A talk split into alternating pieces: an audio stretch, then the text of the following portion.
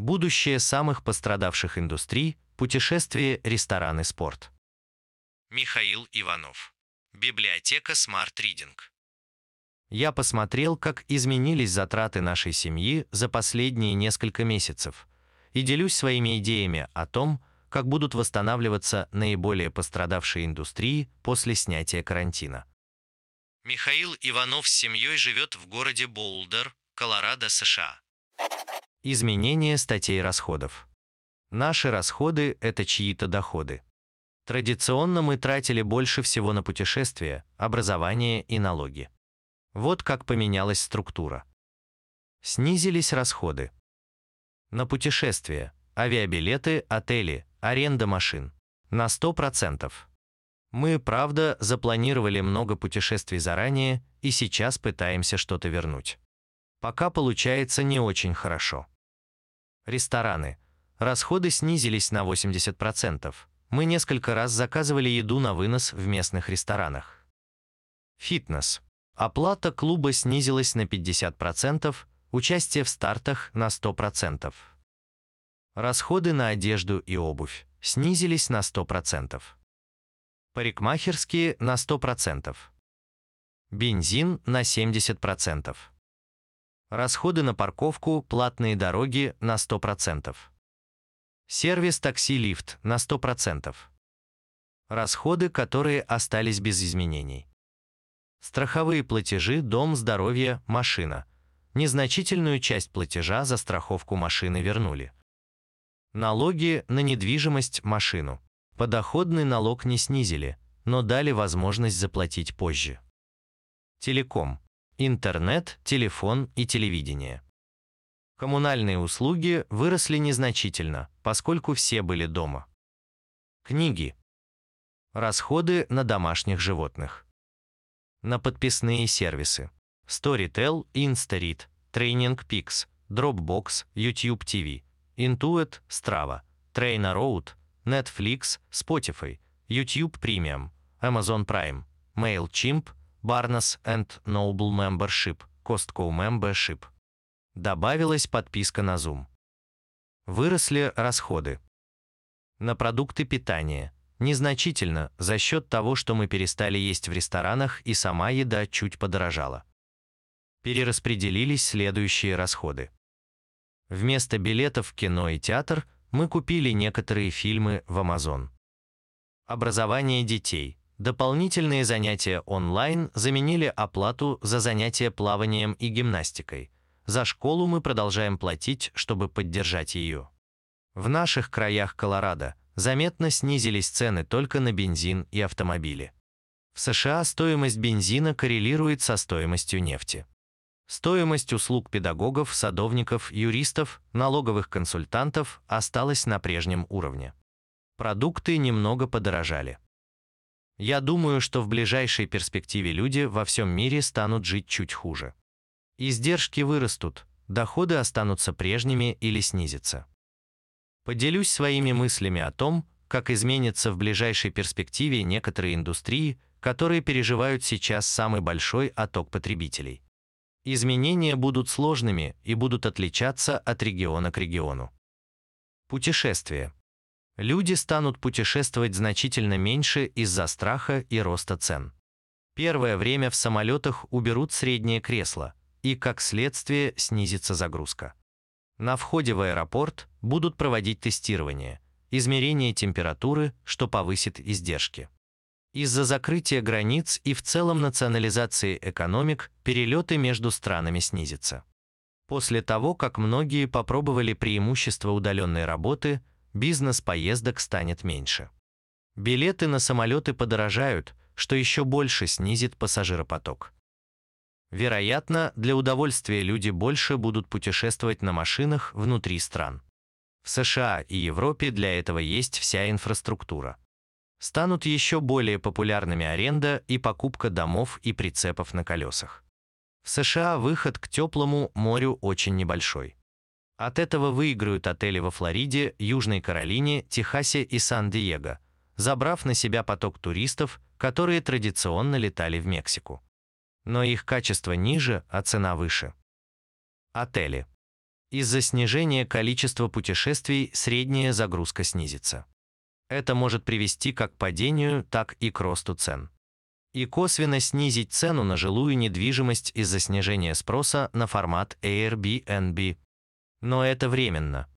Людей на планете становится больше, а место, где люди хотели бы жить, условный Манхэттен, Боулдер, Долина, Лондон, ограниченное количество. Стоимость аренды машин заметно снизится. Разорившиеся прокатные компании выбросят на рынок множество поддержанных машин. А это в том числе снизит спрос на новые машины. Во всех этих индустриях произойдет консолидация и выбывание слабых игроков. Рестораны откроются на частичную загрузку и постепенно вернутся в обычный график. При этом, вероятно, у очень многих несетевых ресторанов поменяются владельцы. У малого бизнеса редко есть подушка, чтобы пережить несколько месяцев без платежей. Потребление сохранится или будет расти в сегментах фастфуд, быстро и дешево, с низким качеством, и dark kitchen, рестораны без залов, доставляющие еду.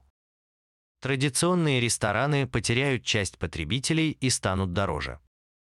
С парикмахерскими все будет хорошо. Стоимость их услуг возрастет из-за дополнительных затрат на безопасность и снижения количества потребителей, которые можно обслужить в день. Непродуктовые сети. Многие непродуктовые сети уйдут из бизнеса.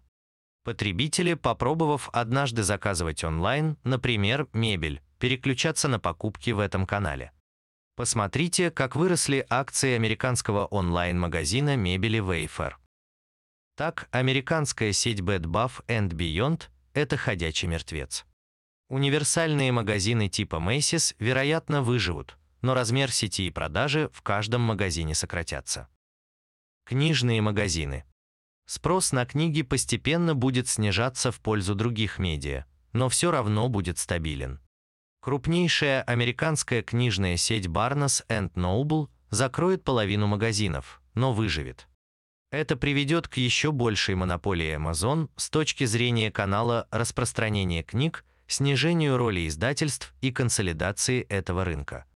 Выживут крупные издательства.